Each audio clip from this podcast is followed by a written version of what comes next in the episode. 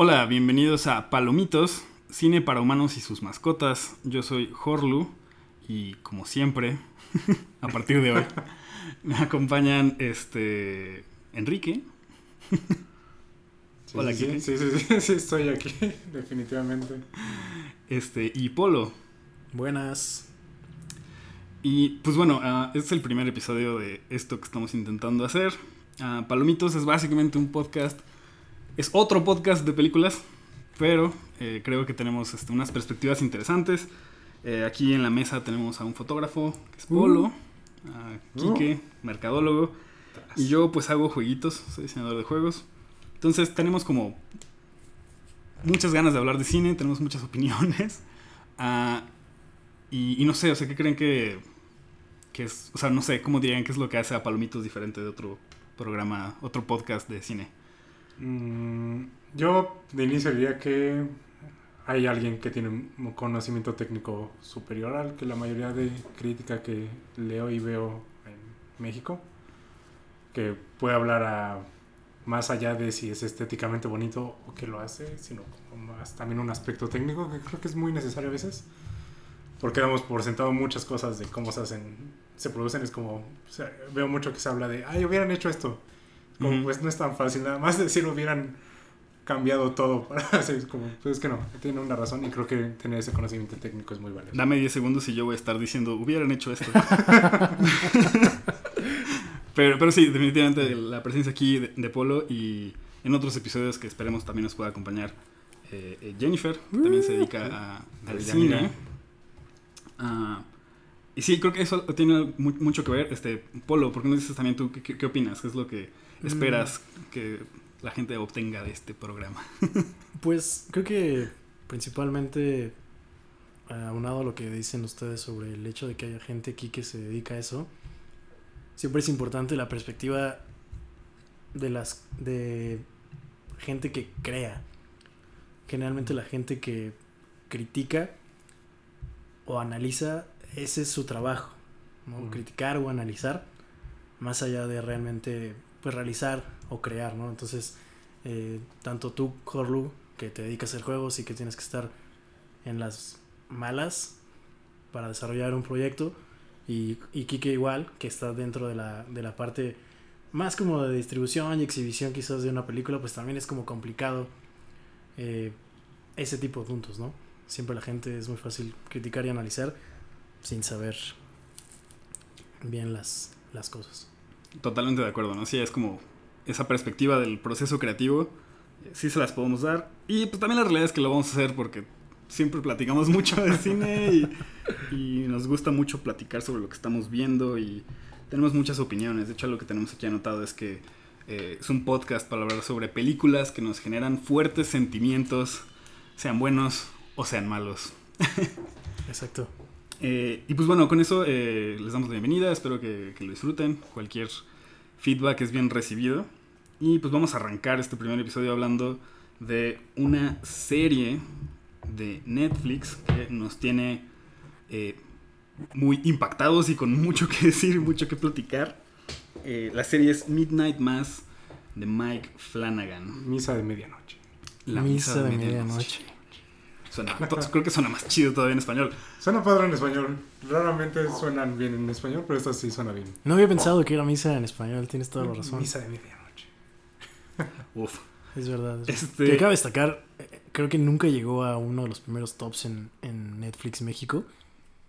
Creo que, creo que la, Mm. la semana que yo lo vi sí estaba en el top, pero sí andaba como por el 9, 10. Ándale, ajá, exacto. No sé si llegó al, al top 1, la Pues, verdad. No estoy seguro, estaría mintiendo. Sí. bueno, Seguramente, güey. por desgracia salió a la par. Salió a la par. inclu- Y inclusive en la época en la que se pudo haber disfrutado más este mes de octubre, spooky, para ver Midnight Mass. Ya, maratón de todas las de Mike Flanagan. No lo logró. Sí, que bueno, así, ah, siendo sinceros, aquí somos muy fans de Mike Sí. Flanagan, al menos Ki- Kike y yo. Sí, y sí, sí. curiosamente, para Polo fue, es la primera cosa de horror que ve en mucho tiempo. Es la primera Es la, es la primera serie que veo de terror. Y sí es. Desde hace mucho que no veía algo de horror. ¿Has visto, por ejemplo, algo de American Horror Story o algo así? ¿O No, como La verdad es que no. Quizás lo, lo más cercano como a horror. mm, de ese tipo quizás sería algo como The Walking Dead, Ah, muy bien. que en algún momento No, sí quizás intentó de ser. Mm. de terror. Pero la verdad es que no. Sí es como mi Ok. primer serie de horror y estoy muy orgulloso de haberla terminado, la verdad. Sí, no, no, no, estamos también muy orgullosos de ti. de que la Ya estamos bien sí. desensibilizados acá, güey. Pero, pero sí es una gran serie. Ah, y pues nada, Kike, ¿por qué no nos das como una breve sinopsis Este, de qué trata esto? Bueno, no esto, sino el- La, me- sí, sí, la, sí. la misa de medianoche. La misa de medianoche. Ah, pues la resumiría como que después de un accidente en auto, el primer protagonista que seguimos regresa a su pueblo que es en una isla en medio de la nada a reencontrarse con su familia y con la gente con la que creció y demás. Pero al mismo tiempo regresa a la isla, bueno, llega a la isla un sacerdote a cubrir al otro sacerdote que, que se fue de un viaje y este se puso mal de salud. Este, y este nuevo sacerdote empieza a dar misa y en una misa ocurre un milagro. Este, y, y pues ya, todo lo que surge a partir de eso, de la fe, de las creencias, de la gente que sí cree en eso y no. Y pues si no, Mike Flanagan tiene algún elemento de terror eh, de por medio. Sí, creo, creo que fue una buena, una buena introducción. Ahorita ya vi como la breve descripción en IMDb, creo que también está como todavía más vaga. ¿no? Pero es justamente sobre una comunidad en una isla. Mm, eh, y, y es, y justo es eso, ¿no? Trata como de estos temas de la religión y nuestra relación con ella, específicamente con el catolicismo, eh, que creo que por lo mismo tiene como... Va a haber opiniones diferentes ahorita en la mesa eh, por nuestra educación y, y, pues no sé, como mexicano promedio, pues crecemos Sí, to- todos con una relación con el catolicismo, ¿no? Sí, todos, todos. Bueno, yo crecí católico y es hasta la secu, no, hasta la primer año de secundaria fue que estudié en escuela católica. Bendito seas, güey. Yo estuve en, yo estuve en, yo estuve en escuela de monjas toda mi vida hasta que salí de la prepa. Wow, Hasta that's la prepa. much. Hasta Sí, la prepa. bastante. Sí, Sí. es mucho. Fue demasiado. Es Pues- casi la mitad de tu vida. Es casi la mitad. Es más de tu vida. Ah, no. ¿Sí? No sé, güey. Cada año soy más viejo. Eh, pero sí, una buena porción de mi vida fue como muy este, apegado a estos temas y, bueno, mi familia es muy religiosa. Entonces, justo hay como temas que seguramente nos pegaron diferente entre todos. Eh, pero bueno, antes de como ahondar un poco más, eh, mencionar cómo va, va a ser un poco la dinámica del podcast, vamos a tener como diferentes secciones, tratando de como separar sobre todo los spoilers de los no spoilers. Entonces, ahorita eh, la entrada es entrar a esa sección, eh, su querida llamada sección para los que no la han visto. Claro que sí. Entonces, si, si, si usted, eh, agradable podcast escucha, no ha visto esta película, serie, serie, película, es una película de, Película de de- 10 Es una horas. película de 10 horas. Este, no, no te vayas todavía. eh, puedes escucharnos un poco hablar sobre los temas centrales, este, nuestras opiniones como muy generalizadas. Y si ya la viste, pues igual aguántate tantito y vamos a ahondar en spoilers más adelante en el, en el programa. Entonces, pues sí, este, Polo, ¿a ti qué te, qué te pareció Midnight Mass? Sobre todo como viniendo de esta... En cuestión de horror, ¿no? Sobre todo, si se le recomendarías a alguien que estaba tan alejado del horror como tú. Mm, Pues, fíjate que. La verdad es que la, la- con, tu, con tu última pregunta, he conocido a muy poca gente que no le agrade el terror. Ok. Así que me cuesta un poco de trabajo ver como qué tipo de gente sería. Pero eh, yo creo que después de verla ya eh, las 7 horas y fracción que dura toda la, la serie, no sé si me atrevería a decir que es una serie de horror nato. Eh, por, ahí- por ahí en, en internet, en algún viaje en la ciudad, busqué como qué tan de terror no estaba catalogada Midnight Mass como dentro de este eh, imaginario colectivo del terror que tiene toda la gente. Ok. Y había una gráfica como muy bizarra en donde decían que Midnight Mass era menos eh, terrorífica que eh, The Shining, por ejemplo. A lo cual se me hace muy bizarro porque creo que The Shining tampoco es una película de horror. Pero yo estoy de acuerdo con ese statement. Creo que sí, sí me da más miedo The Shining. The Shining. Podría ser, tiene ciertos elementos cinematográficos sobre todo que sí pudieran llamarse más de horror, pero tampoco creo que sea un horror nato el que, el que al que está acostumbrado la gente o el que quiere o espera la gente Sí. de series o películas como American Horror Story Ujú. o como El Conjuro o Annabelle o estos Claro. scares que Sí, no es hereditary. Exacto, no es hereditary. Sí, Entonces, eh, es como muy bizarro este. Yo no la llamaría una serie de horror, la verdad. Pero definitivamente se la recomendaría casi a cualquier persona. sí, coincido. Creo que, pues sí, es como muy, muy light. Insisto, a veces siento que mi opinión ya no cuenta porque veo tanto horror que ya no, no lo proceso igual. Pero no sé si, a lo mejor no están seguros si es para ustedes. Yo sí le daría chance, aunque sea. Sí.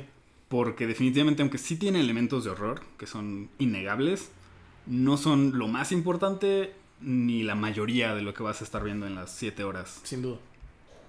Es como. Siento. Creo que cuando se la recomendé por primera vez les dije que era la que. En cuanto a series de Mike Flanagan, la que menos elementos de terror tenía. Y creo que sí, y creo que me, me recuerda mucho como, es que no es como un quote de Guillermo del Toro sobre Crimson Peak, de que no era una película de fantasmas, era una película de amor con, Con fantasmas. Y también, así como es una película, es una serie sobre todas estas cosas, que tiene elementos de horror, como Blind Manor también es una serie de- con el- elementos de terror, pero trata más de otras cosas. Entonces sí es como, eh, como que el terror está ahí para, para sazonar. Exacto. Y, y- qué buen sazón. sazón. Es más como un sazón, indeed. Sí, sí. Justo, justo, justo. Sí, eh, coincido totalmente. O sea, yo sí eh, le, le daría chance, sobre todo si no les late eh, el horror, pero les interesa sobre todo, creo que como estas meditaciones sobre la vida y sobre nuestra relación con lo divino incluso. Creo que hay mucho que sacarle a, a la, a la serie y, y da, da mucho de que hablar. Creo que entraremos un poco más en esos temas, tal vez, ya que podamos hablar de spoilers como tal. Pero como mencionamos, ¿no? Sí es una isla donde empiezan a suceder milagros, eh, de cierta manera, y, y cómo la relación que tiene cada uno de los personajes con la religión, eh, pues hace que interpreten eso, eso- esos sucesos de manera diferente, ¿no? Pues sí. Y Sí, yo, por ejemplo, yo en general creo que es una serie bastante completa en cuanto a así como ya como hablando sin, sin cosas en específico que cumple en cuanto a lo que promete, tiene así en general como buenas actuaciones, buena cinematografía, todo eso como que todo es el como que está bien crafteada, no sé cuál sea como el- Es una historia completa, además. Sí, que O sea, no deja ningún, ninguna ventana abierta. Concluye ahí, la verdad. No sé si. Supongo que si anuncian una segunda no diría que no, si la hace el mismo Mike Flanagan, pero creo que está, que queda muy bien así. Creo que miniseries son las que están gustando más últimamente. Como que gusta este sentir de finalidad y que no van a pasar lo que pasó con Game of Thrones. Así como- que no va a llegar al punto donde sea como, bueno, ya, ya no. Sí, a menos de que, o bueno, no sé ustedes qué pensarían si hubiera una segunda temporada, más bien si fuera como otros personajes. Como No sé si en- Claro, como antología, ¿no? Exacto, más bien Como como una antología sucediéndose más o menos lo mismo. Es que creo que también a estas alturas creo que Midnight Mass existe como dentro de este... Ajá, el- el- el- o sea, lo que haga Mike Flanagan. Mike Flanagan como que siento que ya tiene carta blanca con Netflix Seguro. para hacer lo que quiera.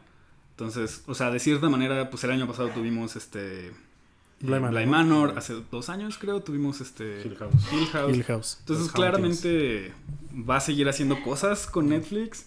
Y no sé si vería otra como que gire en torno al mismo tema. Ah, Sí, tal vez reciente, no. O sea, por ahora quizás no. ajá. Pero no me molestaría si hubiera Midnight más 2 con otros personajes. Ujú. Digo, es que a lo totalmente mejor ya es diferentes. meternos en spoilers, pero no siento que haya para dónde expandir esa historia sin que se salga de los rieles ya bien cañón y sea otra cosa muy diferente. Puede ser, puede ser. Pero lo podemos hablar más adelante porque yo creo que sí puede haber ahí de donde se Estamos así bailando alrededor de los spoilers como unos maestros. Pero sí, entonces creo que quedamos en que sí recomendaríamos Midnight más. Yo lo que tendría curiosidad es ver persona, ¿no? gente mayor de otra generación que la vea. Sí. Claro. Por ejemplo, tendría mi mamá no ve nada de terror, pero la religión es importante para ella también. Entonces no sé cómo la recibirían. Así, no sé si sería interesante o si sería como, ¿qué es de esta tontería que está poniendo de que- lo que está pasando? Claro. Claro que sí. Porque yo tengo unas notas sobre eso, como que trafica mucho la serie entre lo sagrado y lo profano, así como de, ah, es esto, es. Entonces tengo mucha curiosidad de ver qué opina alguien más, más grande. Creo, creo que igual no tiene tanto que ver la edad, pero sí me gustaría, no sé, platicar. Tengo, tengo amigos que sí son muy católicos, Tampoco. pero que son más, o sea, que no son gente cerrada, ¿sabes?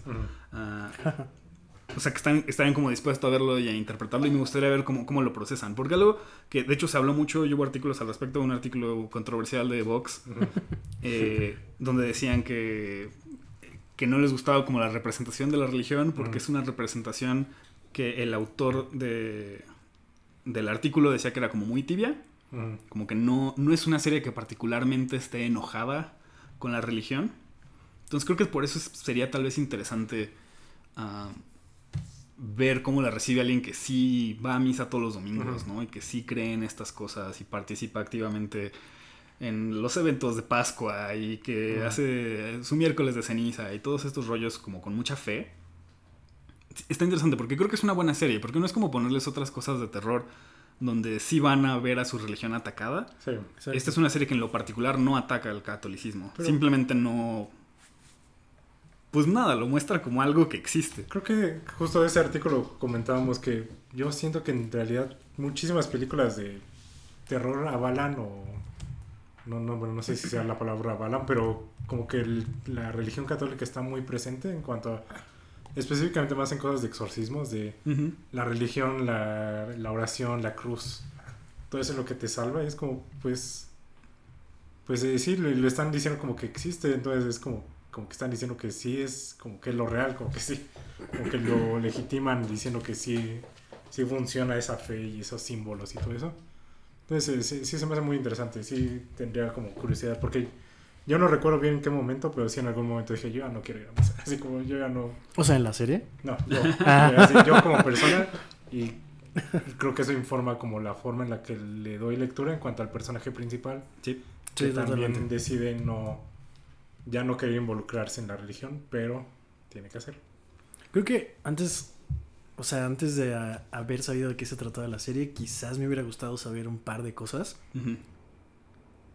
particularmente de la religión, el cristianismo y el catolicismo, para entender más quizás eh, ciertas cosas que creo que todos tenemos conocimiento, ¿no? Como los eventos de Pascua y el miércoles de ceniza y lo que sea, pero creo que un- una, no sé si, si sea una recomendación, pero particularmente a mí quizás sí me hubiera eh, gustado haber sabido un poco más de estos temas antes de haberla visto, ¿no? Sobre todo porque hace igual que, que ustedes hace mucho que no eh, practico estos o llevo una fe como mucha otra gente que tiene tan presentes como estos em, eventos masivos de la iglesia. Entonces, em, a mí sí me hubiera gustado saber o haber recordado exactamente de qué se trataban como esta historia de Jesús y quizás entender, eh, obtener nociones sobre ciertos pasajes que existen, eh, que pueden suceder dentro de la serie. Sí, no, sé, no, lo, he- no lo había considerado. Como mucho de lo que está en la serie son cosas que a mí me taladraron en la escuela. Exacto, justo. Entonces, son cosas que a lo mejor yo ya no me las cuestionaba y era como, ah, claro, sí, la sotana o cualquier pendejada, ¿no? este. Pero sí, tienes toda la razón. O sea, a lo mejor el, el otro lado de la moneda, ¿no? O sea, ¿cómo, se, cómo, cómo, cómo percibiría esta serie a alguien completamente separado del catolicismo? Porque Sí. Creo- ah, o sea, yo, yo creo que es algo a su favor. O sea, creo que la serie, en su representación del catolicismo, dentro de todo su misticismo y como todos los rituales, que creo que incluso verlos con un ojo eh, como crítico y como desde fuera, así de como un extraño viendo hacia adentro cómo rayos están así pasándose las obleas y el vino y todo esto, pues también creo que tiene como cierto valor. O sea, creo que igual Sí. es interesante aunque no conozcas el contexto y, y todo el lore vaya. El lore, bíblico. exacto. lore el lore bíblico. todo el canon bíblico. O sea, creo que no es, no es necesario. Pero Bueno. creo que sí, sí cambia el entendimiento de la serie un poco. Y justo hay un personaje que específicamente representa eso, ¿no? El que Sí, ¿Cómo, totalmente. cómo se llama? Raúl. no sé qué se llama Raúl el, actor, pero no sé cómo se llama el, el personaje. Pero como Ah. que él está ahí para esa parte Exacto. de alguien que no pertenece a la fe católica. No sabía que se llamaba Raúl. Raúl, Raúl, Raúl, algo así, ¿no? Raúl Coy. Coy. Este, ahorita buscamos el número, exactamente. Pero sí, el, el Raúl Coley. Mm. Am, tiene justo como. O sea, creo que parte de- por lo que está chido, y por lo que me gustó mucho el formato de que fuera serie, es que hay suficiente tiempo para pasearte con diferentes personajes y entender sus perspectivas, porque tienes desde los así fieles creyentes de hueso colorado, tienes a los fanáticos religiosos, tienes a gente que pertenece a otras religiones, como es el, el alguacil del Sheriff. pueblo, el sheriff. Ah, y tienes a nuestro personaje principal, o al que pinta ser como el personaje principal, eh, porque realmente es como un Ensamble. es un ensamble, ¿no? Sí se trata de todos, que es este pues un una persona que a lo mejor tiene un arco más similar al nuestro, ¿no? Donde creció como católico y se alejó por cuestiones un poco más dramáticas, que nada más que se haya aburrido. Eh, pero es como esta, esta percepción de, ah, pues ya no creo en, en esto, pero lo entiendo, ¿no? Porque crecí con ello. Ah, y pues sí, no sé si tengan algo más que agregar. Ah, bueno, sí me gustaría como, como se- se- dejar un poco claro como el tono de la serie. Mm. Es una serie que no está como llena de acción.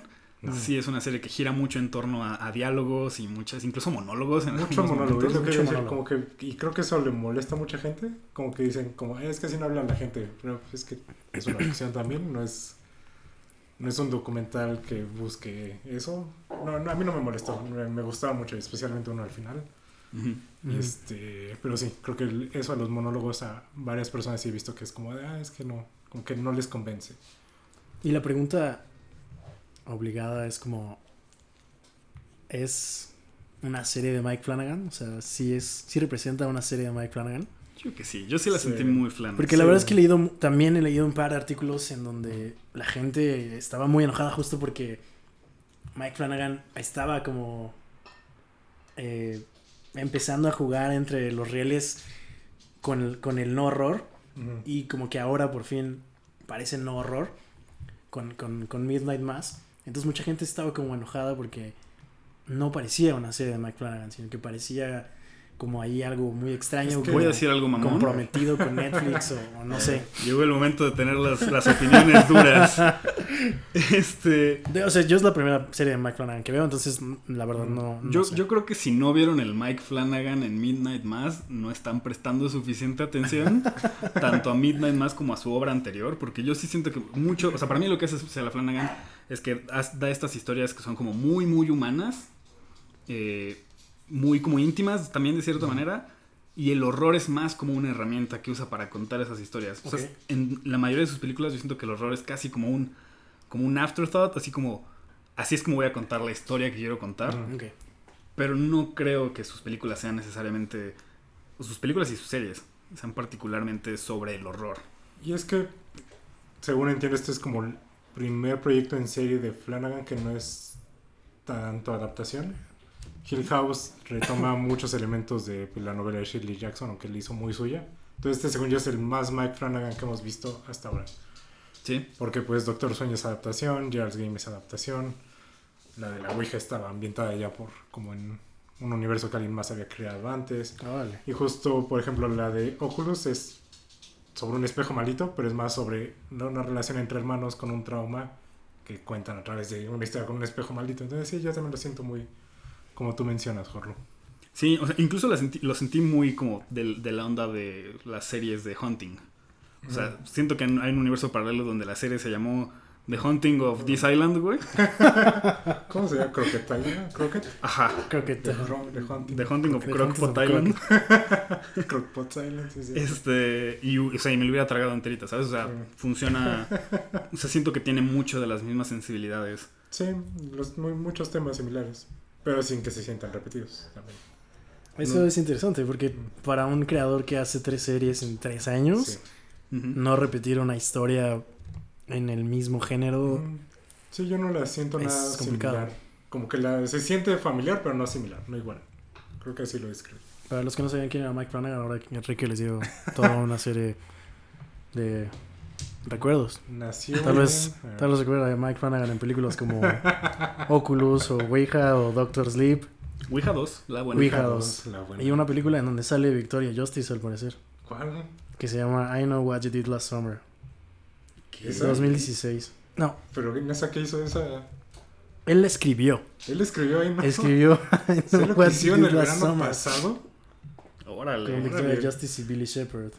Sí, bueno, aquí es- esto podría convertirse en el Mike Flanagan fan podcast, pero no, no es la idea. Si, le- si les gusta, si- bueno, si nos hacen caso y ven Midnight Mass y lo disfrutan, sí los invitamos a que regresen a ver el resto de la obra de, La de filmografía. este sí. director, porque creo que sí vale mucho la pena. En particular, yo les recomendaría Gerald's Game, que también está en Netflix, Gerald's Game. eh, y las series de Hunting que hemos mencionado Checked. a más no poder. Entonces, ¿algo más que quieran comentar antes de entrar en Spoilerlandia?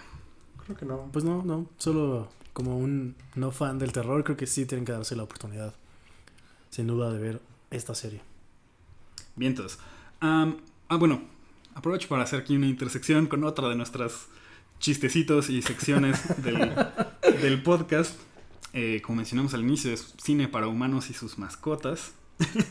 Entonces vamos a tener una sección cada semana donde hablemos sobre los animalitos y los lomitos en pantalla. Eh, lomitos en cámara. Eh, y va, va a depender un poco de la, de la serie y el- la película sobre lo que estamos hablando, es dónde va a entrar esta como intervención sobre nuestras opiniones de los animales en la película. Eh, y ahorita más que nada, quería decirla antes de que pasemos a los spoilers para la gente que lo quiera ver.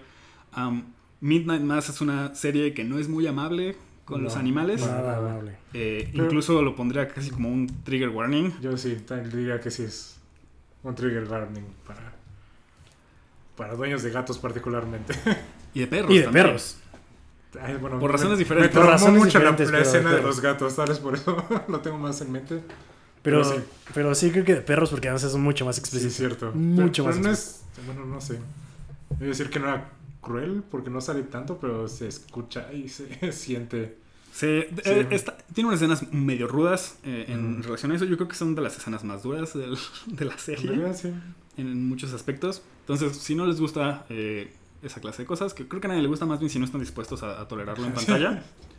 eh, Sí, pues, creo que eso es un punto importante en Midnight Mass, además, en toda la serie. O sea, que Sí. es bastante gore, podría decirse, refiriéndose cerca del final, quizás. sí, sí se pone violento. Se pone ba- bastante violento. Este, entonces, pues bueno, nada más para hacer ahí la intervención. Los lomitos en cámara sí existen. Son, son buenos chicos, buenos gatos. Todos, todos. Este, y ojalá hubieran estado más tiempo en cámara. Ojalá hubieran estado más tiempo.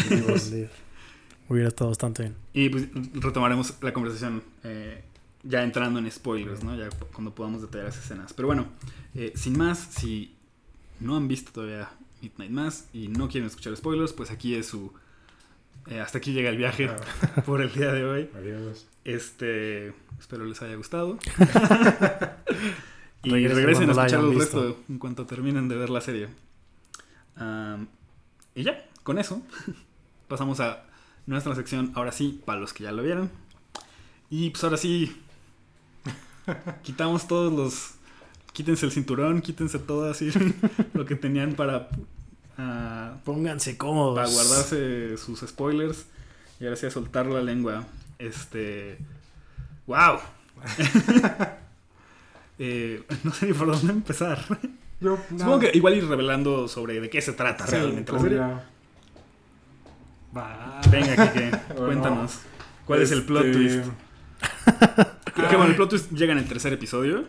Y eh, justo, ah, bueno, eso no lo noté, pero desde el, desde el episodio en el que reconoce la señora, la mamá de la doctora, le dice el nombre del padre del otro.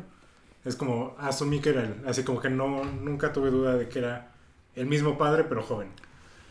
Sí. Pero como que no es como que diga como un reveal que... Dices Sí, cuando, cuando le dice que el... Cuando le va a dar la misa por primera vez a su casa, Ajá. y dice, ah, hola, este, y le dice el nombre del padre, del, su nombre real, no el nombre que, que Ok. se inventó. Desde ese yo dije, ah, es, seguro es. No, no, no creo que haya sido un error de que ella es una señora que está senil, sino que sí lo reconoció. Wow. Entonces, y, y no, y sé que lo revelan, como revelan hasta el cuarto, tercero cuarto, Ujú. pero en realidad no fue como de, ah, este, así como, no, no, ese no es un twist que te arruine la, la serie, ni, ni nada, pero está muy padre cómo lo revelan también. me Es que mucho. creo que justo es un twist que tiene muchas capas, ¿no? Sí. No es nada más el hecho de que sea el mismo sacerdote eh, que se fue, simplemente que se fue senil y de, no sé, ochenta y tantos años y que regresó joven y nadie lo reconoció, Sí. eh, sino como la razón, ¿no? De por qué rejuveneció y por qué están empezando a suceder estos milagros eh, en sus misas. Eh, y pues, no, no sé ni cómo empezar a hablar de ello. Pero, Ah. o sea, sí es el plot twist más grande. O sea, Sí. creo que quizás no está tan bien hecho. Yo digo que está bien hecho, En- simplemente está en- cantado. Ajá, Está bien exacto, for- o sea, este, ¿Cómo se llama? Foreshadowing.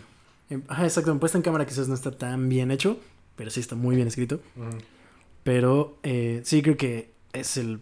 Además creo que es el único plot twist gigante que existe en la serie. Sí, creo que un- una vez que entiendes, este, bueno, pues ya, full reveal. Este, el padrecito se fue a, Se fue. a Tierra Santa Damasco.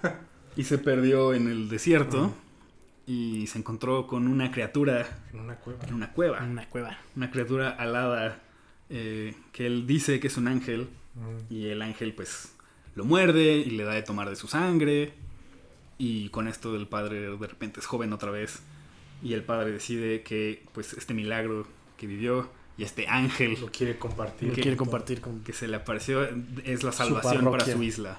Para la parroquia.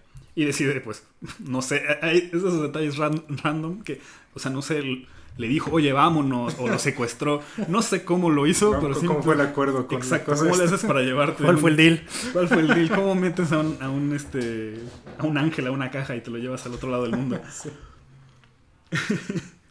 De, de hecho, eh, esto no lo digo yo, pero también hay gente como que el reveal principal de cuando sabes que el Monsignor es el Monsignor. Joven es cuando llega y abre la puerta y casual, estás en tu casa, ¿sabes?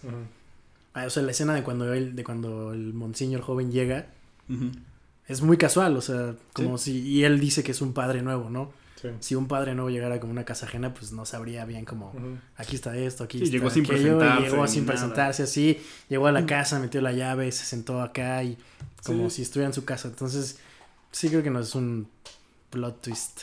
Es que está ahí. Magnánicamente- está todo ahí. Si, le pones como atención a todo eso y a, todos los personajes es como, sí, me platicó de ti, es como, me Exacto. platicó de todos, así todo, les Sí. contó todo. En su Súper platicado el anciano el senil. anciano senil. güey. Pero justo lo que menciona está interesante porque sí es como para compartirlo con todos, pero también muy específicamente con la que, otro plot twist, con la, este, con quien tuvo una hija. Como que fui- fue muy específicamente a buscarla a ella a su casa, a darle la sangre con el fin de rejuvenecerla, para poder compartir con ella como esta segunda oportunidad, ¿no? Entonces, no sé si diría que es como un fin egoísta, porque al final sí lo quería compartir, sí lo compartió con todos, hasta con algunos que tal vez no. Ay, justo, bueno, también, como sin consentimiento de la gente recibió Sí. esto. Sí. Eso es muy interesante porque sí es como, si te ofrecen la oportunidad, yo creo que muchos dirían que sí, porque es como esta idea de la vida eterna y todo eso. Pero sin saber, eso es lo que está difícil. Eso es lo que sí está como feo. Y como que por más que haya tenido muy buenas intenciones el Monsignor, este, no, no sé, como que hay algo ahí que no, que, que está feo, por más que haya tenido buena intención. Porque creo que justo la serie habla mucho de eso, de las intenciones con los resultados o con, la, con lo que pasa en la, con las consecuencias. Claro, como, como el dicho que el camino al infierno está lleno de buenas intenciones. Ah, y sí, totalmente. Creo que sí. eh, más bien como regresando a, a como el... de- hablamos mucho como de este plot twist y como de este reveal. ah, y, y es que sí te recontextualiza toda la serie. Sucede muy pronto, ¿no? Para una, una serie de 7 horas, el que a la tercera hora te revelan, bueno, como cuarta al final del tercer episodio. ¿No es cierto? ¿Tercero o cuarto? No sé. Tercero. Te lo revelan en el tercer episodio y de repente ya cambia todo tu entendimiento, ¿no? De, ok, entonces la cosa esa rara que han visto en la isla, pues es este ángel, pero pues el reveal de que les está dando sangre viene mucho después, según yo. Eh, entonces sí es como toda esta cuestión de que esta persona vuelve y empieza a, compartir este milagro con el pueblo sin que ellos sepan, ¿no? Entonces de ahí es donde empiezan a pasar todos estos milagros, ¿no? Que la gente empieza a rejuvenecer, este, la chica que está en silla de ruedas de repente puede caminar. Entonces, pues sí es como complicado, ¿no? Y creo que es algo especialmente complicado para nuestro personaje principal, Riley, ¿no? Que justo viene regresando de prisión, donde tuvo un accidente, donde mató a una, a una chica en un accidente automovilístico, Esa, esa secuencia está increíble. que es la secuencia inicial. Es la secuencia inicial, además. ah, Qué, qué- Es qué brutal. fuerte, sí. Sí, sí. Eh, y, y es como muy... Que además es una serie, es otra serie cuando empieza la serie. Sí. O sea, esa secuencia es una secuencia totalmente diferente a todo lo que sucede en la serie. Y visualmente y estéticamente es full diferente a toda la serie. O sea, piensas que es una serie totalmente diferente y que todo va a girar en torno como a esta persona que. Claro, porque tiene, su- creó un accidente. y tiene su propio fantasma. Exacto, que tiene su propio fantasma y que casi ca- cavó su propia tumba y que carga una cruz como muy fuerte y que después la rechaza y, Gran uso de la expresión. y la verdad y, y, y cómo se va alejando de la, de la religión en siete minutos es una serie totalmente diferente y entonces cuando, cuando empieza ya el, el main event en, en Crockett Island es como wow así esto no me lo esperaba porque además tiene una rola de inicio que no tiene nada que ver con lo que sucede en el, en, en el plot principal y que incluso ni siquiera va con Riley, o sea, es como nada, nada, nada, nada que ver con la serie y está muy bien hecha, pero si no se dieron cuenta, además es un plano secuencia como de tres minutos y medio, que está muy impactante porque están los dos coches chocados y los, y los cuatro personajes están en cámara todo el tiempo. Entonces está muy chido, la verdad. Está muy, muy bien. Y Riley, la, la actuación que tiene, no sé cómo se llama el, este Ay, chavo, este... Aquí lo tengo. Zach Guilford. Exacto.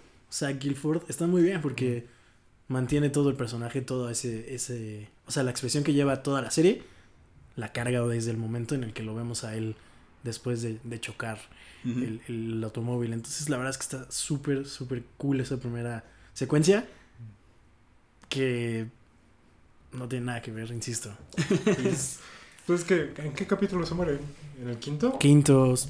Sí, más o Spoiler. Riley se muere. Spoiler, Riley se muere, amigos. Se sacrifica así. El protagonista, Aparte, no- nos lo matan dos veces. Ajá, como Jon Snow. Como Jon Snow, pero lo hizo mejor. Sí, lo hizo Lo hizo mejor. bien. Ese- esa escena en particular creo que es mi favorita. Cuando se muere, cortan a él viendo, como encontrando, reconciliándose con la chava, con la que, ajá, con el fantasma, la chava que mató. Y en la vida real está quemándose y la otra gritando esa, esa Uf, secuencia. Que justo. Qué este, horrorífico. Sí. Exacto, sí, justo les comentaba que está bien chido porque esta, esta chica. Eh, Kate Siegel.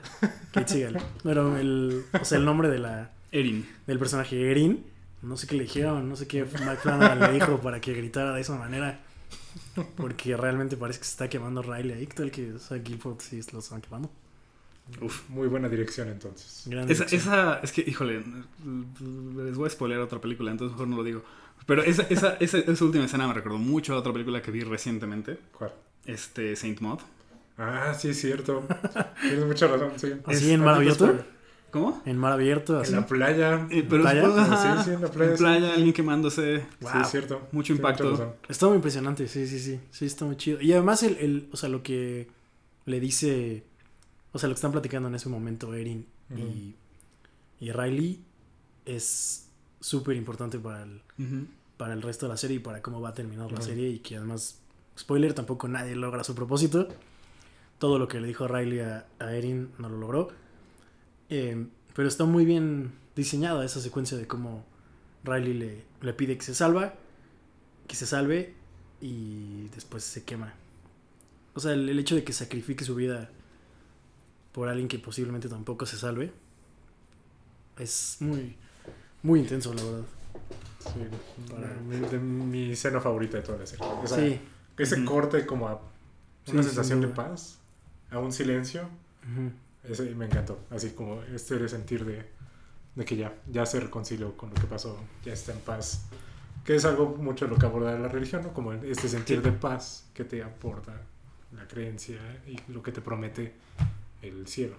Claro, La y que, y que esta, esta, esta infame, infame, esta, esta secuencia también donde los monólogos más largos de toda la serie, que son cuando están justo hablando Riley y Erin sobre qué pasa cuando se mueren. Ujú. Eh, o sea, creo que es ahí es Mike Flanagan dándonos así una exposición de, de esto se trata mi serie. Exacto. Esto es lo que quiero hablar, déjense los explico durante 15 minutos. Ah, y, y creo que pega muy bien, ¿no? O sea, creo que el, el combo del 1, 2, 3, de Mm. esa escena de los monólogos, la escena del bote y el monólogo final de Erin, eh, creo que condensan muy bien, eh, pues sí, como el mensaje de, de la serie y como esta eh, relación entre nuestras vidas y el significado de las mismas y el, el rol que juega nuestras creencias, ¿no? No necesariamente la religión, sino, no sé, eh, Riley habla de cómo él cree en, en la ciencia y en todas estas cosas, y tenemos la perspectiva también de la doctora, y como todo ello le da como un sentir y un, una razón a todo lo que hacen en el arco final de la, de la serie, eh, está muy bonito. Sí, sí, justo igual, quizás me adelanté mucho, pero más bien creo que mi secuencia favorita es cuando Erin se está muriendo y, Sí. y se corta justo a, a, la plática que tienen Riley y Erin sobre, sobre qué pasa cuando se muere después de que Erin nunca estuvo embarazada y cuando tienen esa plática creemos que sí estuvo embarazada y ya en el final pues vemos que no está embarazada y cuando el ángel le No, está sí es- cortando sí así las estuvo alas embarazada. que sí, sí. Y en ese momento le está cortando así las alas, Las alas y, el, ángel, y sí. el ángel se quiere quitar así y ella le dice como Nel. Date, date. Sí, le date, date. Es- está muy, muy bien hecho, la verdad, ese, esa intersección de, de secuencias. Creo que es, sí es el monólogo más bonito. Y, por ejemplo, a mí desde el inicio se me hizo muy interesante que creo que algo que pasa mucho es que cuando estamos en los momentos más difíciles o ante situaciones muy fuertes de la vida, muchas veces es cuando la gente encuentra la religión. Sí. Y en este caso, él perdió la fe después de, de eso, de un evento traumático muy, muy grave y más por lo que le dice el policía. No, según yo sí es como muy importante, lo porque siempre se lleva a los niños y no al borracho que, que Ujú. causó el accidente. Y, y, perdón por interrumpirte, pero creo que también es una cuestión como muy de perspectiva, porque estoy seguro que también mucha gente pierde la fe en situaciones... O sea, creo que depende de dónde estés parado, ¿no? Si estabas en un, lugar como muy cercano a la religión y te pasa algo horrible, es muy posible que pierdas tu fe. Y también creo que si no eras una persona de mucha fe y estás en un lugar muy difícil, es más fácil que busques apoyarte de algo en lo que nunca te habías apoyado, porque lo ves como una opción. Y creo que al contrario, si ya eres religioso y te pasó algo horrible, lo ves como una falla de tu fe. ¿no? Lo ves como, ah, pues ¿para qué entonces? ¿Sabes? O sea, si en estos momentos no, me está echando las la... promesas. Exacto. Entonces creo que también debe ser como muy común ambas perspectivas. Porque también es una cuestión de... O sea, creo que sí la influencia de ese policía, el, no, el paramédico, que, que le dice eso de... Ah, sí, siempre se lleva al, a, a los niños, A los ¿no? niños. Ah, también la realidad es que la serie ahí está tomando una postura, ¿no? Y te está diciendo lo que necesita escuchar Riley en ese momento. Porque también está el otro lado de la moneda, ¿no? O sea, uno podría interpretar esa escena como que Riley no se murió en el choque por su fe. ¿no? O sea, Riley, de cierta manera, pues también él igual pudo haber muerto en ese choque, ¿no? Y el hecho de que haya sobrevivido, depende de la perspectiva, lo pudo haber interpretado como Dios me salvó, que es mucha la, la- la postura que tiene el sacerdote, ¿no? De me, me pasó algo horrible, inexplicable, pero es para el bien y tengo que compartirlo y esto no es un demonio, es un ángel. Exacto. Esto que evidentemente se ve malvado no es un demonio. Ajá, ¿sabes? O sea, creo que es mucho de dónde estás parado y a dónde volteas a ver. ¿Hacia dónde quieres ver? Ajá. ¿No? Y, y- exacto. Particularmente Riley. ¿Hacia dónde quiere ver? Y, y que creo, y creo que justo están en como una oposición súper, súper directa Riley y el, y el- y el padre Paul durante toda la serie. Son como los polos opuestos Sí. de fe ciega y también el, el otro de fe completamente perdida y no hay nada que me puedas decir o mostrar, no importa cuánta gente esté rejuveneciendo, no importa este, que estén caminando otra vez este, personas que no caminaban. Sí, que al final de cuentas, por eso creo yo que son de alguna manera eh, protagonistas y antagonistas, por el hecho de que los dos buscan más o menos lo mismo dentro de la fe, eh, por caminos distintos, ¿no? O sea, Riley eh, creo que muy en el fondo sí quería encontrarse con Dios después de ese accidente em, y no lo logra, o sea, sí, no lo logra, o sea, creo que nunca termina bien con Dios. Y al final, em, Yo creo que sí. O sea, no sé si con Dios, pero al menos termina en paz consigo mismo. Sí, o sea, no sé si con, o sea, no sé si con Dios. A eso me refiero. O sea, no sé si termina su fe bien con Dios. Y el padrecito, pues tampoco sé si termina su fe bien con Dios.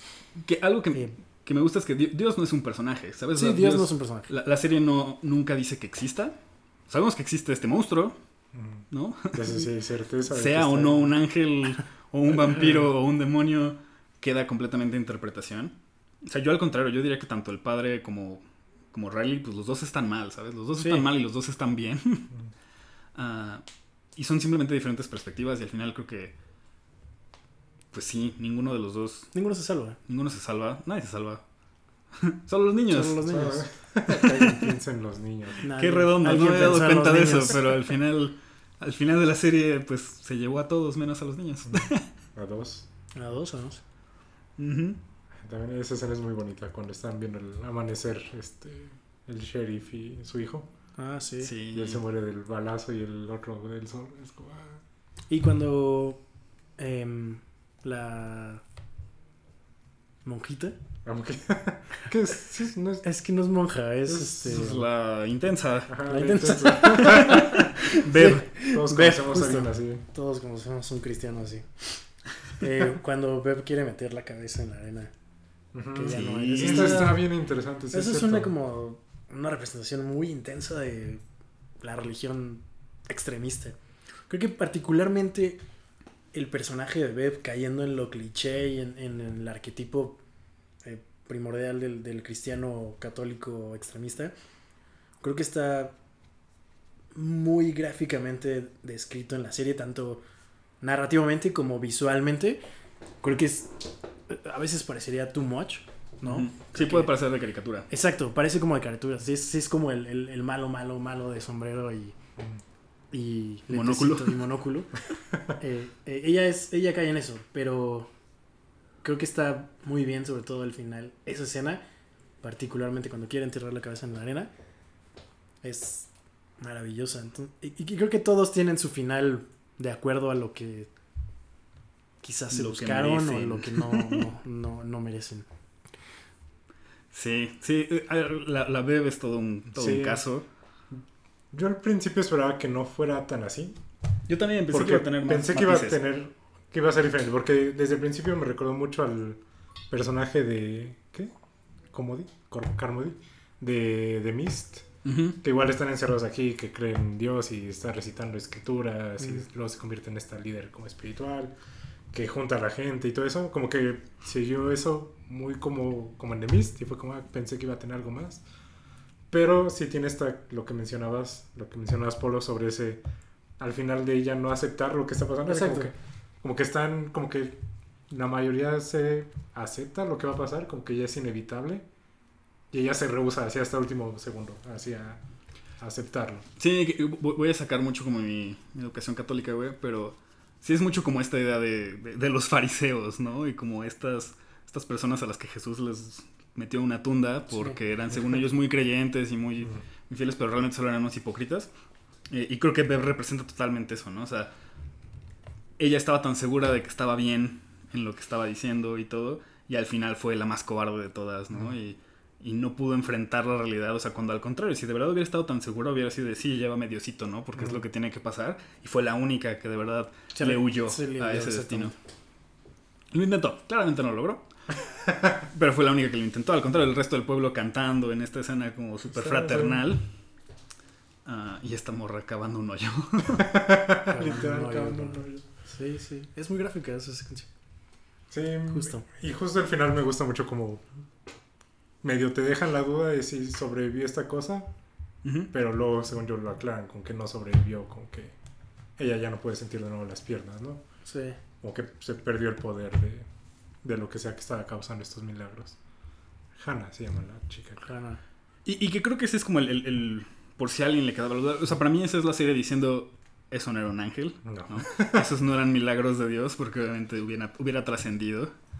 Ah, Justo tengo una cita que dice. ¿Qué? Ay, por aquí la tengo. Se siente mal cuestionar un milagro. Que Ajá. dice este Beb en como el segundo o tercer episodio. Es como de por qué la- su hija recuperó la, la movilidad en las piernas. Es como, pues que no está mal cuestionarlo, así no. No es inherentemente malo cuestionar ese milagro. Y por- me, me- gusta mucho, no, no quién lo dice, pero hay, alguien dice, así no funciona Dios. Ujú. Eh, y justo creo que igual es una super frase porque es como, pues sí, güey, si sí funcionara Dios, el mundo sería otro, güey. ¿No? O sea, el, el- el- el Dios que, que tienen los católicos, si de verdad existe, pues, pues es un Dios bastante indiferente, ¿no? O, o que, o que opera con muchísima distancia. Entonces, Con pues, mucho lag. Voy a, quiero, no tiene nada que ver, pero justo con lo que estás diciendo, hay, hay esta, no sé si lo recuerdan, pero en la segunda temporada en The Walking Dead, cuando Maggie y Glenn... eh, spoilers se- para se- The Walking Dead temporada 2. Cuando Maggie y Glenn se están conociendo, hay un momento en el que Glenn está rezando por primera vez y Maggie sale y le dice como, ay, perdón por arruinarte este, tu primer rezo, no sé qué. Y le dice como, no sé cómo hacerlo y, Glenn, y Maggie le dice como, ah, pues está bien, tú hazlo. De todas maneras, eh, tú tienes que hacer algo para que funcione. No es nada más rezarle.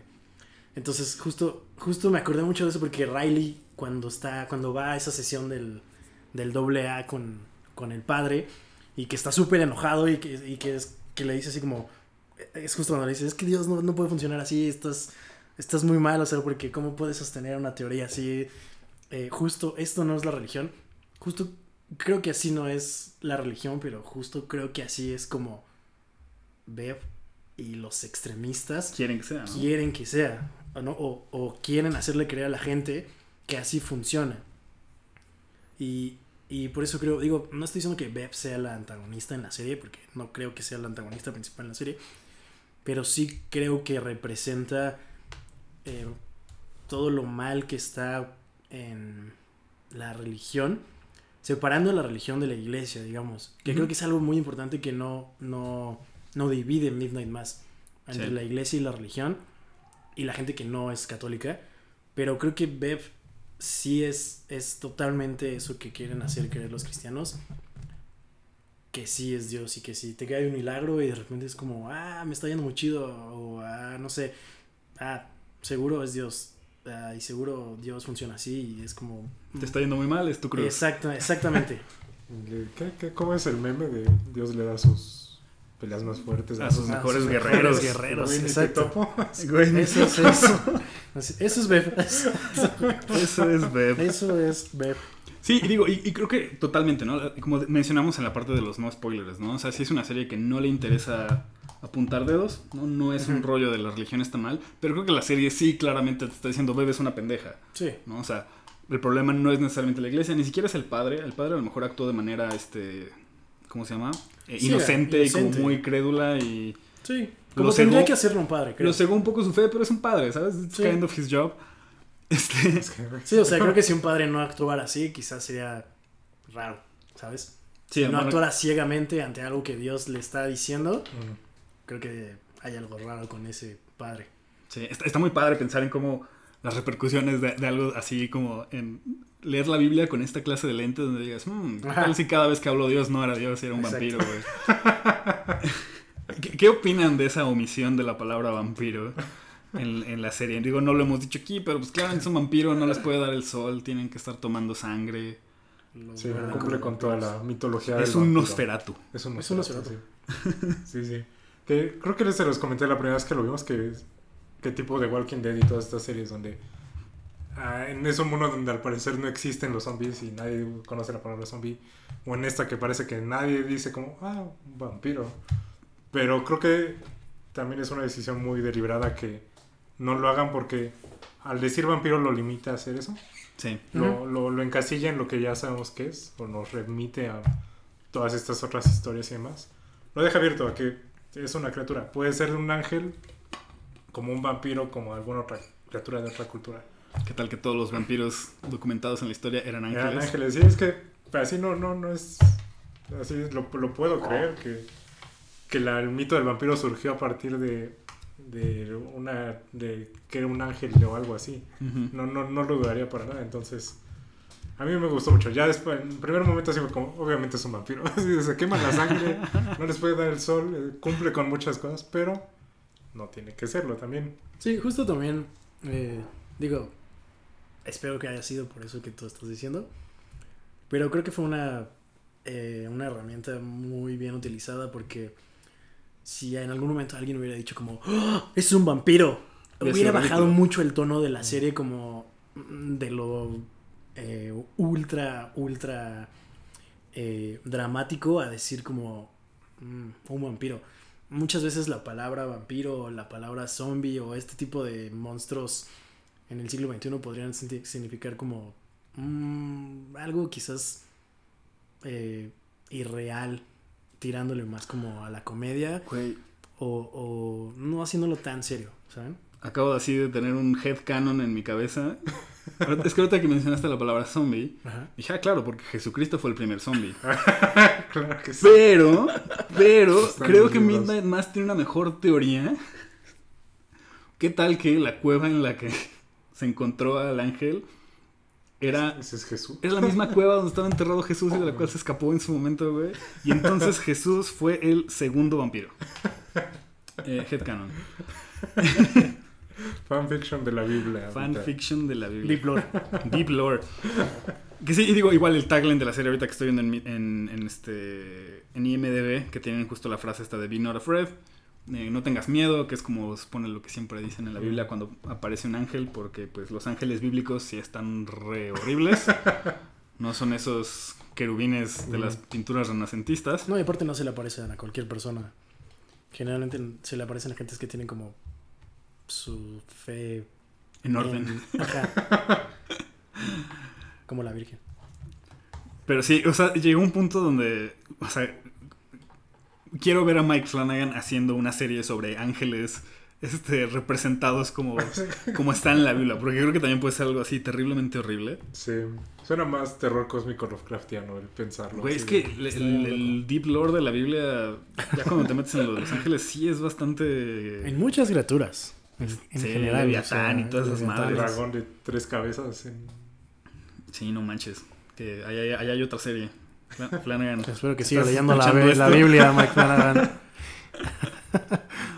Ah, ¿Qué más? ¿Qué más podemos comentar? Ah, bueno, yo igual nada más quería como mencionar, este, lo mencionamos muy así de paso, pero el hecho de que el sheriff y su hijo sean musulmanes, eh, me gustó mucho la, la conversación que tienen en la escuela, La escuela, sobre de que sí. no quiero que les estén enseñando Épica. eh, sobre, sobre su Biblia, porque es una escuela Sobre religión. pública, ajá, y pues yo no estoy aquí enseñándoles sobre este sobre mi- mis creencias y todo, y creo que es una conversación súper chida Sí. ah, que no sé si había visto en una serie menos de, obviamente de horror, no, pero estoy pensando incluso en como otra serie, otra clase de series donde el tema central no es no es una película sobre musulmanes, pero el tener esta perspectiva creo que también ayuda mucho a a, a darle como este este otro giro, ¿no? Donde tenemos a creyentes de otras religiones que se están enfrentando al mismo problema y a las mismas tentaciones, ¿no? Incluso el hijo si de repente empieza a ir a la misa y todo, y como la decepción del papá de, "Pero, pues es que nosotros no creemos en eso. Creo que él también le menciona de alguna manera que así no funciona Así le, sí le dice él también. la religión y que así no funciona Dios. Ah, igual creo que es de las escenas ma- más, más, fuertes y ver que también al final de todo, pues son los únicos que hacen las paces con la vida, pues orando, ¿no? De cierta manera. Eh, E igual se mueren. igual se mueren, pero creo que al final son los que se van, eh, bueno, al menos el sheriff creo que es el, el que se va, el que termina la serie con menos dudas sobre su religión y sobre sus creencias. No, y sobre lo que es la religión. Ajá. En realidad, o sea, sobre lo que es la religión ajena al, al ser musulmán. O sea, porque tiene muy claro que no hay manera de que Dios funcione así. Sí. Entonces, eh, no es un criticón ni le dice como, oye, bebé, estás estúpida. Pero sí dice como, muchas veces. Sí. eh, voy a respetar su religión, pero no creo que tengan que estar haciendo estas cosas. Y menos diciéndole a la gente cómo tienen que hacer las cosas. Que también es algo muy de cristianos. eh, estar como queriendo decirte, oye, ¿sabes qué? ¿Has escuchado hablar de Jesús? Sí, claro, y de las miles de vertientes, ¿no? Y Los de las testigos de de Jehová y todos estos que su, su vida entera es tratar de convencer gente.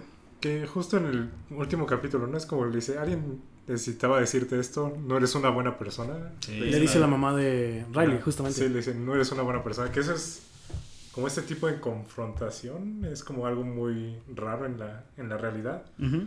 Porque creo que eh, así como que suena, no, no sé por qué puede sonar feo. De, como yo conozco mucha gente, bueno, no mucha gente, pero gente creyente que, que sí usa la religión para excusarse de Claro, cosas. como escudo. Sí.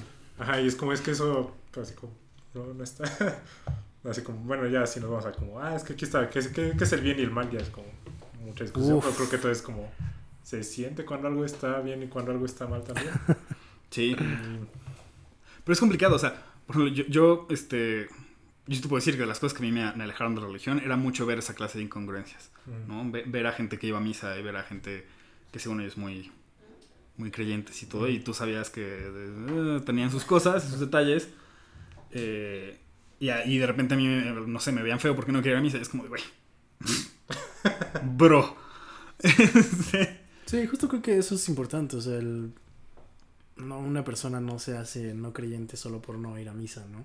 Exacto, y, y creo, que, creo que en general es más una desilusión con, Exacto. con la iglesia y Con con, la, iglesia. la onda estructurada de, de la religión más que, más que el misticismo y más que esta necesidad de tener un ser superior. Y que además también está muy bien ilustrada cuando Erin eh, deja de ir, cuando se va a la, a la Main Island a hacerse como los estudios y estos. Y al final, cuando la doctora, su mamá y Erin eh, siguen teniendo el, el, el inicio de la Pascua, ¿saben? mm, O sea, siguen haciendo la, la fiesta porque es algo de respetarse y es algo que quieren hacer porque es algo totalmente ajeno a la iglesia, pero eh, sin, sin ser parte de la iglesia. Entonces creo que eso también lo ilustra bastante bien. Y eh, hay algo que, que me gustaría como preguntarles ant- antes de, de continuar eh, hablando de spoilers. Eh, si, si coincidimos todos, eh, o más bien me gustaría saber de qué, de qué se trata la serie, ¿saben? ¿Eh? ¿Cuál es su, su pensamiento de, de qué habla Midnight Mass, no? Este, yo creo que como empezaste el diálogo tienes que darnos tu opinión primero. güey. ¿De qué habla Midnight Mass? Pues, mm, la verdad es que lo pensé mucho. Solo vi la serie una vez. Em, y sí hubo cosas que me va- malviajaron bastante sobre la perspectiva em, de Mike Flanagan hacia la religión. No porque esté mal o porque haya cosas obscuras. Pero sin duda estoy muy seguro de que no habla de religión. No es una serie que hable de religión. Tampoco es una serie postapocalíptica, ¿saben? No es una serie en el que los sobrevivientes tienen que llegar a algún lugar de un punto A a un punto B para salvarse de un vampiro. Más bien creo que habla de lo que las series y películas postapocalípticas quieren hablar, sobre la integridad humana y el respeto que la sociedad eh, actual, eh, anterior a nosotros y postapocalíptica quiere y debe ser, ¿saben? Como el respeto en- en- entre, entre todas las culturas y sociedades y pensamientos que hay y creo que lo logra bastante bien porque no sobrepasa fronteras de ninguna religión, de ningún pensamiento de ninguno de los personajes.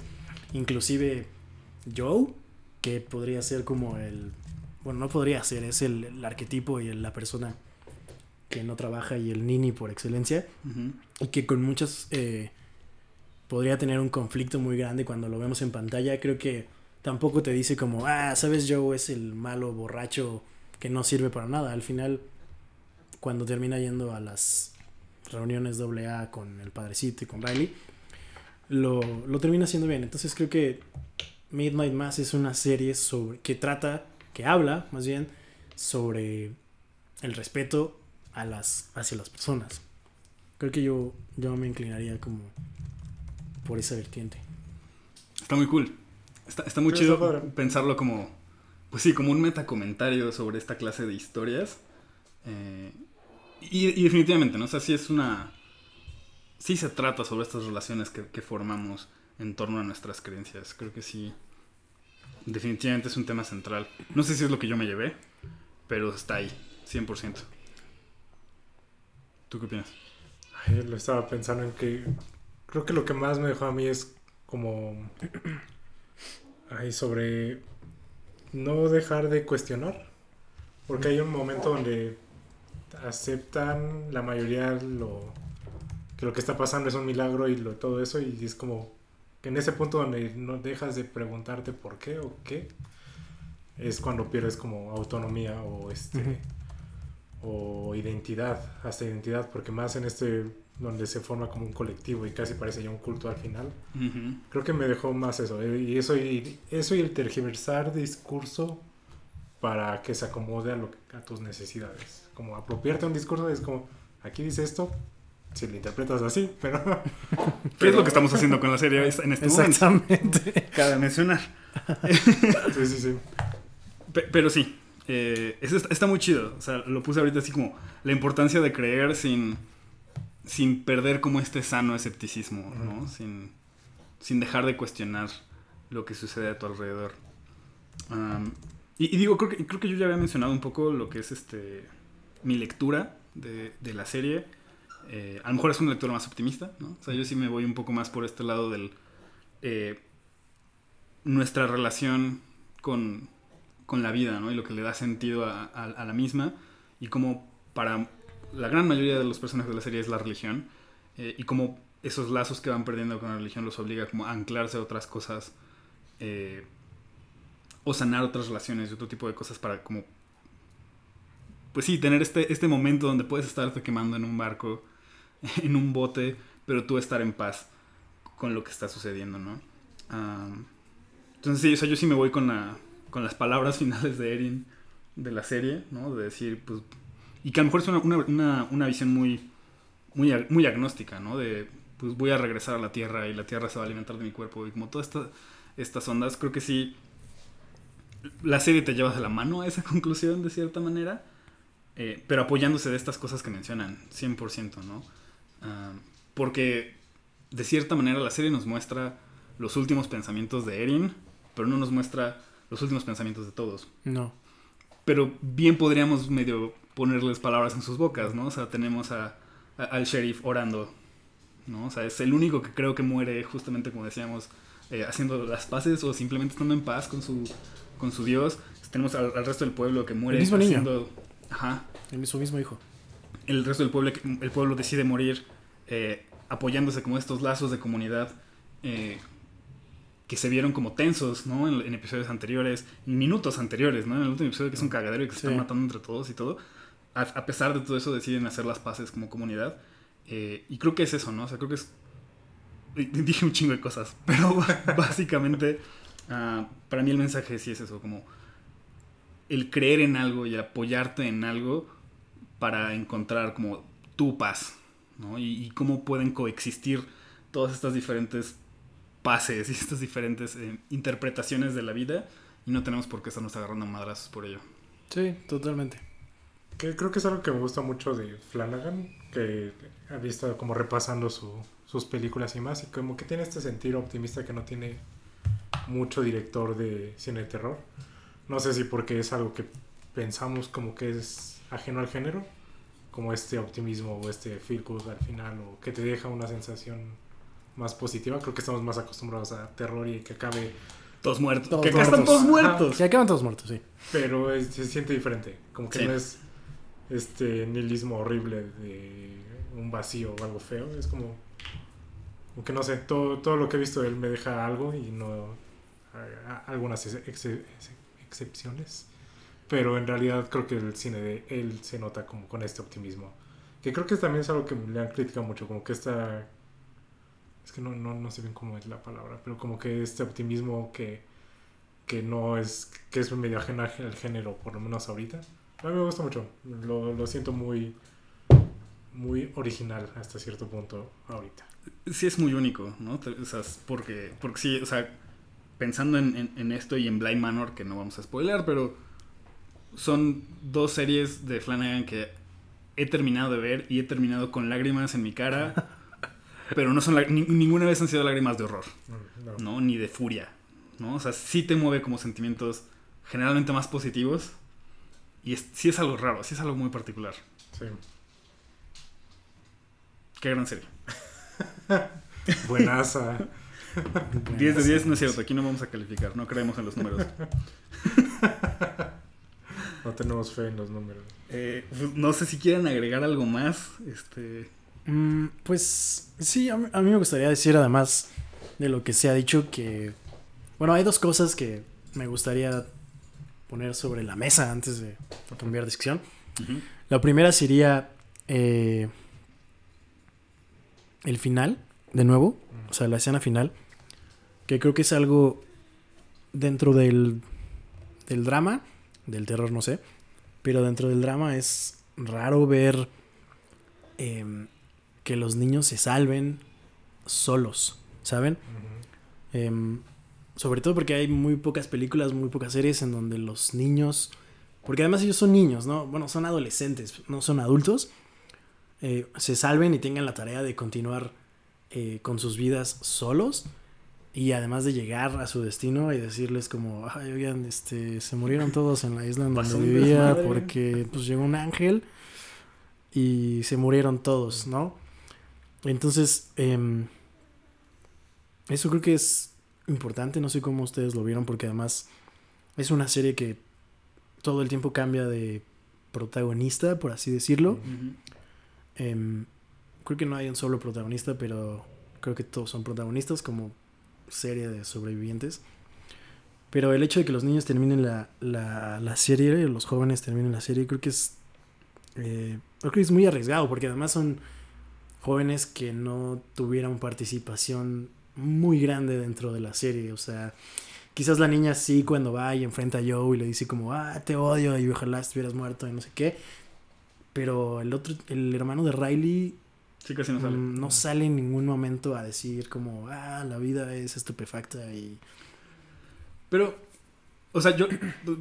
Va mi lector optimista porque sí, definitivamente está jodido. O sea, ¿no? Esos niños la tienen bien complicada. O sea, en cuanto corta las cámaras, esos niños están en un pedo. Exactamente.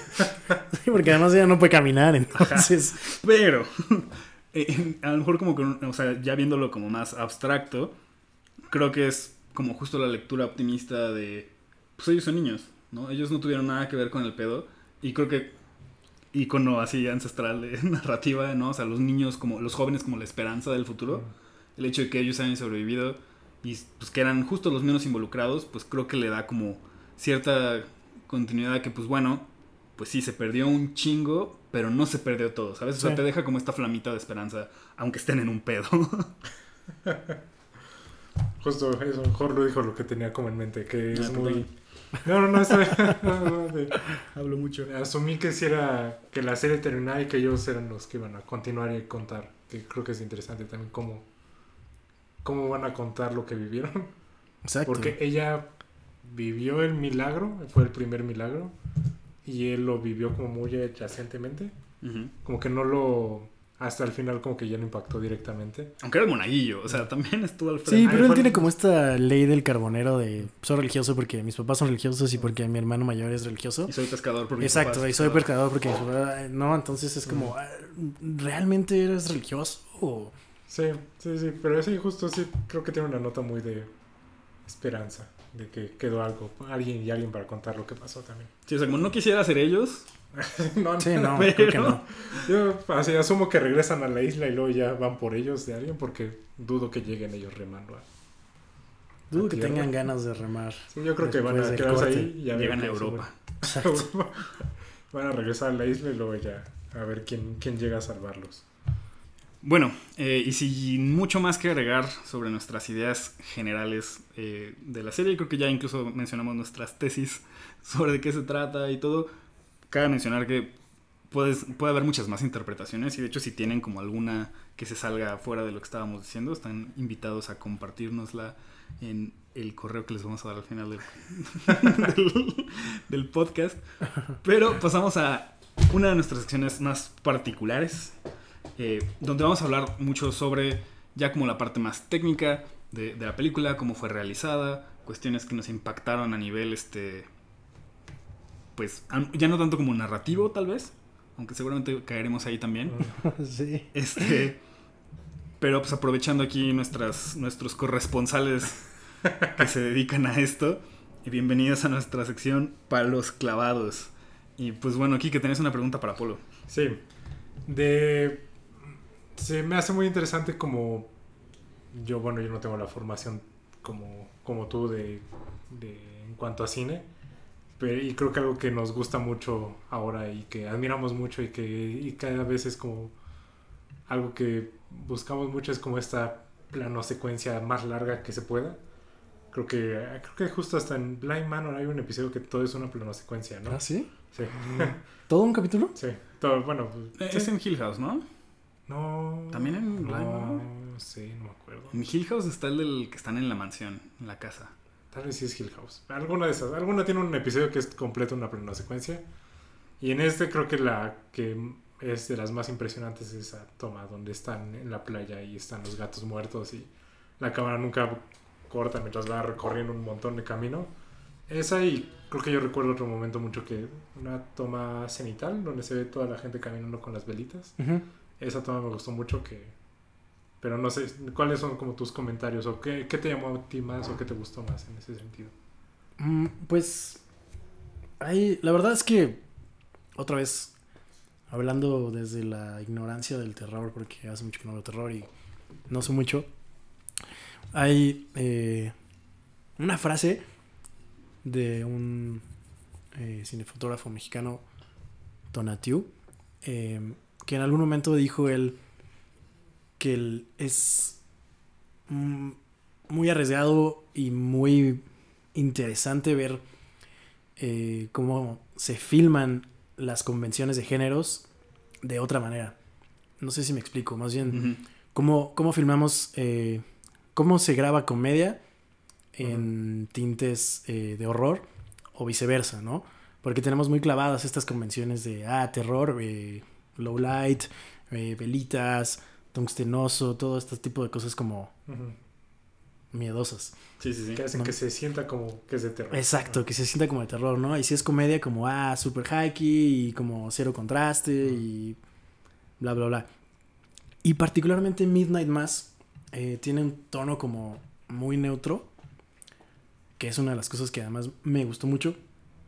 Y hablando particularmente de eh, los dos planos secuencias de los dos primeros capítulos que tiene Midnight Mass.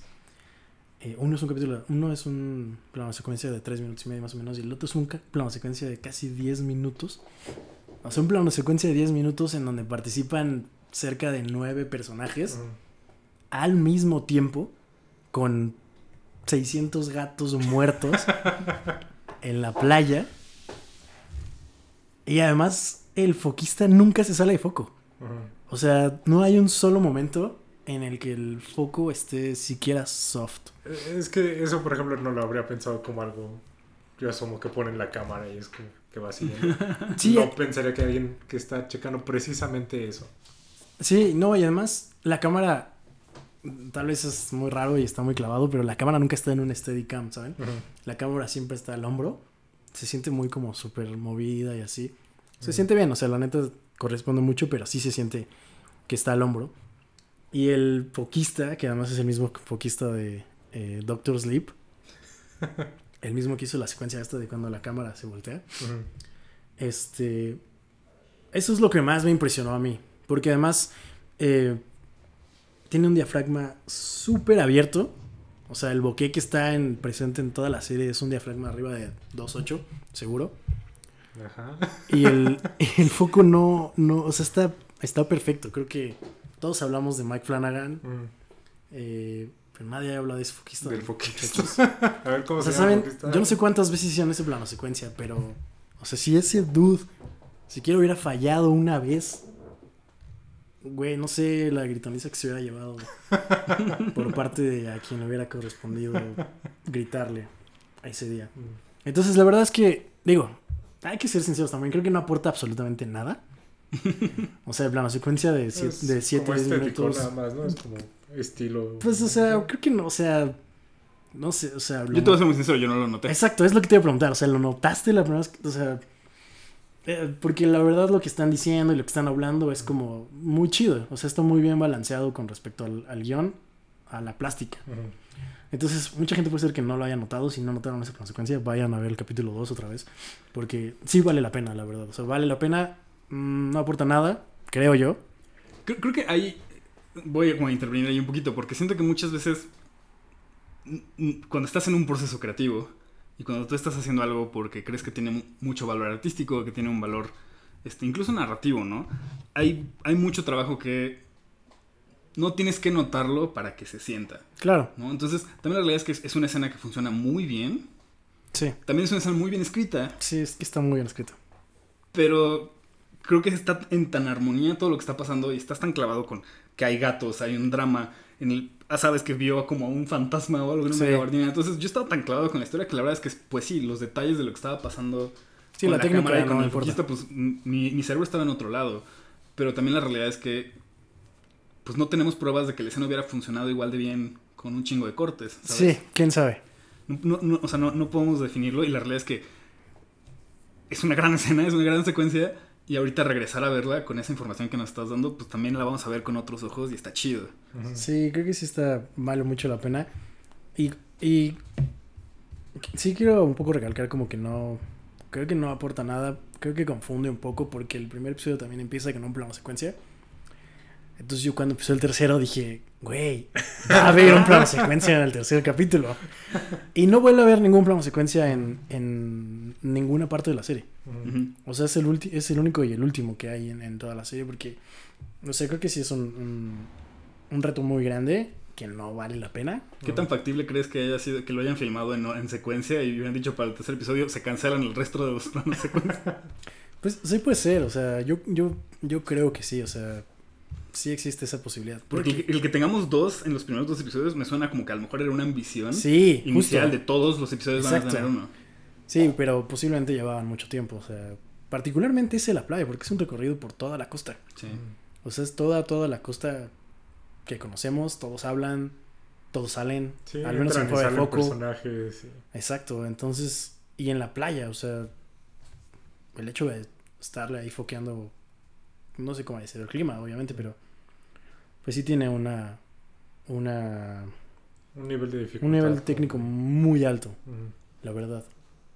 Y otra cosa que me pareció bien interesante es el hecho de que está grabado en anamórfico.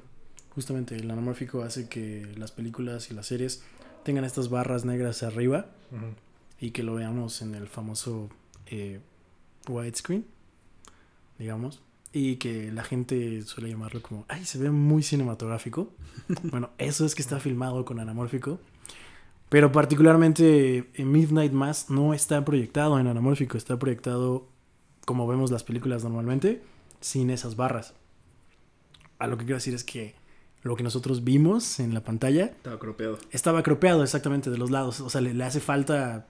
No sé en qué porcentaje le haga falta, la verdad. 26%. Un 26%, como, la- como dice Cinepolis. Pero eh, sí está cropeado. Y creo que es una decisión bien arriesgada. Porque convencer a alguien de decir vamos a filmar anamórfico y después no lucirlo es pues un poco como decir, oye, pon esa luz y después, o sea, ¿sabes qué? No voy a usar esa luz, entonces regrésala. Es exactamente lo mismo. Pero creo que funciona muy bien porque eh, siempre vemos el, el- Es decir, el plano se ve muy grande, pero los lados, eh, ese ensanchamiento que tiene como a los lados, hace que los personajes se vean siempre como simétricamente dentro de todo el plano, en perspectivas no muy extrañas, ¿saben? O sea, si hubiera estado el plano gigante, de un sensor muy grande y de lentes anamórficos en los espacios que tenían, se hubiera visto mu- muy amplio, sobre todo en secuencias, por ejemplo, donde están eh, Riley y el padrecito sentados juntos en ese espacio gigante de las AA, ellos dos solos, con lentes súper angulares, que además usan lentes muy angulares, pues si hubiera visto un espacio gigante y hubiera cambiado totalmente la perspectiva de visión de decir, güey, estos, estos güeyes están hablando en... ¿Dónde? Ujú. ¿Saben? ¿Dónde está ese estadio? Exacto, ¿dónde está ese estadio? ¿Dónde está ese auditorio donde están hablando ellos dos solos? Y hubiera cambiado mucho el sentimiento de cuando entra el vampiro y pum, se le avienta a Riley luego, luego que lo ve. O sea, hubiera sido dramáticamente diferente eso. Y creo que funciona muy bien, la verdad. ¿No? Es algo importante recalcar, creo. El, el sensor eh, el hecho de filmar más parecido al IMAX, para tele a veces no resulta tan funcional porque nuestras teles no son tan grandes.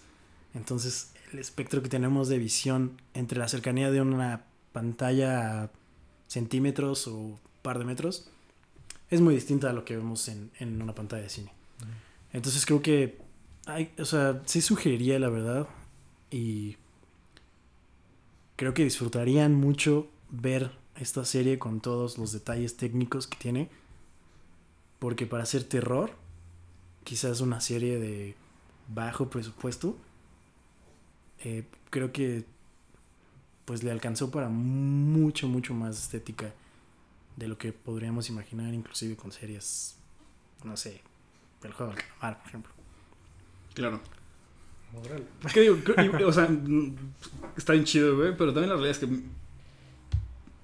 no creo que haya sido de tan bajo presupuesto porque creo que Flanagan lleva tan buena racha Netflix. con Netflix Sí, que yo creo que le dijeron, sí, güey. puede ser. Cállate. Sí, sí, puede ser. Entonces, digo, no, no sé, no tengo ni idea de cuánto pudo haber costado. Jenny la que nos sabría decir como el breakdown. de- Jenny a lo mejor podría Jenny echarnos un podría estimado. decirnos eso, Sí. Ah, sin duda alguna. Pero pues, sí, la verdad es que est- está bien loco. Está súper padre. Sí voy a regresar a ver esas, Sí, esas Tengo, secuencias. tengo mucha curiosidad. Y justo ese como, es que no sé cómo se dice, el, ese literacy de saber. Creo que sí aporta el tener como un conocimiento técnico en lo que estás viendo, lo que no estás viendo, o lo que se cortó es bastante interesante para Pues mira, no sé si aporta o distrae. Porque yo sí lo primero que vi cuando vi ese segundo capítulo fue que estaba diciendo que no se acabara ese plano secuencia. Sí. Y después cuando cortan ya la secuencia de Riley en el ferry, me distrajo mucho, la verdad. Dije como, ah, sí, estoy viendo una ficción. Pero mira, lo bueno es que si ustedes están aquí escuchándolo, lo más seguro es que tampoco se dieron cuenta. Ah, Y ahora claro. tienen un buen pretexto para volver y, y buscar estos detalles. Por- y si por se dieron cuenta, nos pueden escribir también Claro. diciendo que otras cosas los vayan a Si la van a platicar con sus amigos, pueden decir, ah, sí está grabado en anamórfico. Sí, sí, sí, para que se pongan acá insoportables. Insoportables, así, que nadie los aguante. Ese es el propósito de este podcast, volverlos insoportables. ¿No es cierto? Hacerlos esa persona con la que ya nadie quiere platicar la- lo que está viendo. Exacto, y nadie quiere ir al cine contigo. Bien, entonces, ¿tienen como alguna otra cosa clavada? Ah, bueno, no sé, no tiene nada que ver con la cuestión técnica, pero a mí sí me hizo de repente muy, muy clavado también de la, de la serie, como la, la fidelidad a mostrar todos los ritos católicos. O sea, llegó un punto donde estaba viendo la serie y fue así de, güey, siento que estoy en misa, ¿no? O sea, así de, ¿qué está Sí. pasando? ¿En qué momento me mandan a otro lado? Que hay un buen de secuencias que suceden en, en la, en la capillita, porque la verdad es que ni, ni templo es. Sí, es la parroquita. No, y tiene muy bien cuidados todos esos detalles como eh, la, la, la toga, eh, este, los cálices, los farolitos de, de arriba, las cancioncitas que van poniendo. O sea, sí hay muchos episodios en los que dices, wow, o sea, si hay gente aquí, o sea, sí hubo gente trabajando aquí que, pues no sé si va a misa, pero tuvo que ir a misa al menos un mes para saber qué se usa, qué se hace, cómo se hace. Eh, Porque la verdad es que también hay cosas que aquí no se hacen, quizás tanto como Sí. el vino, por ejemplo. Es algo que a lo mejor no tenemos tan arraigado. O sea, que sabemos que, que Acá te- sucede, acá que te- bueno, existe. ya- seguramente ya no, pero te tocaba tu, tu oblea chopeadita. Cho- Ajá, exacto. Chopea. Seguro ahora en estas Es épocas ya no, pero... sí, chopeada, eso es lo mejor. Sí, o sea, como ese tipo de detalles, ¿no? Eh, las canciones, también la verdad es que La gente que lo ve en español, no sé qué tan bien la traducción ¿Habrán esté. localizado las canciones? Exacto, no sé qué tan- no sé qué tan localizadas estén las canciones, ¿sabes? Pero sí creo que tiene un detalle bien, bien, bien grande en, en todas esas cosas. De la iglesia particularmente y, y de la misa. Porque sí hay capítulos enteros que hay 20, 25 minutos enteros en la iglesia y, y es más divertido que la misa. Sí, que, o sea, que, o sea, yo lo sentí incluso como una decisión acá huevuda de Ujú. me vale madres, van a ver un chingo de misa. Sí, sí, sí. O sea, porque.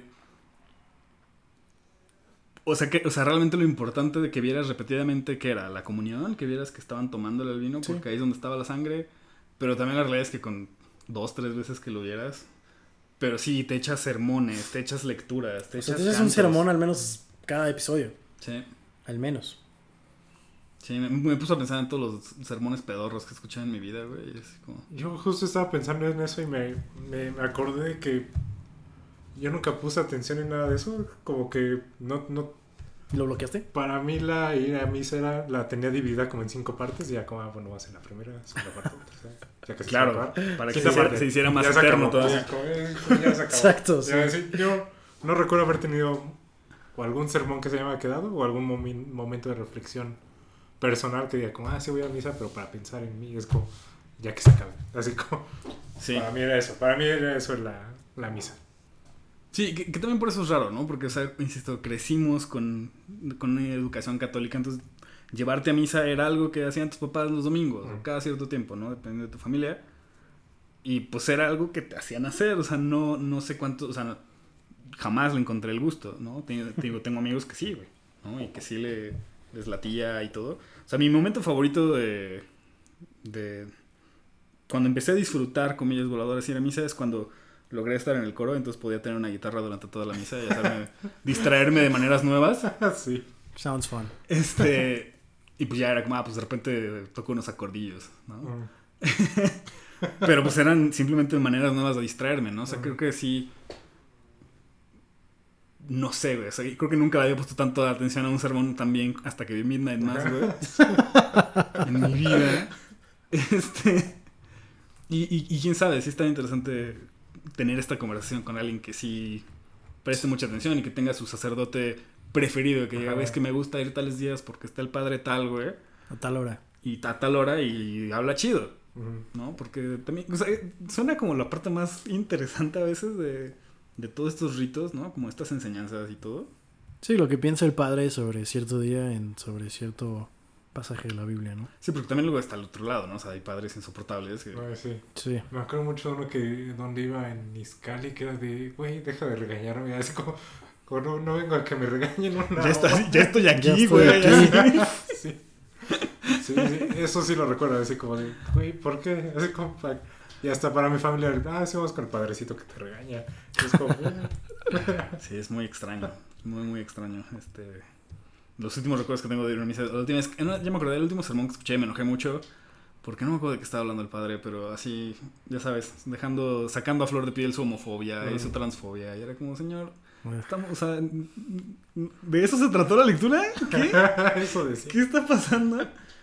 Entonces sí, la verdad es que, como, como bien mencionamos hace rato, ¿no? Mucho de lo que nos aleja de la religión no es necesariamente la religión en sí. O sea, creo que la Biblia tiene buen lore.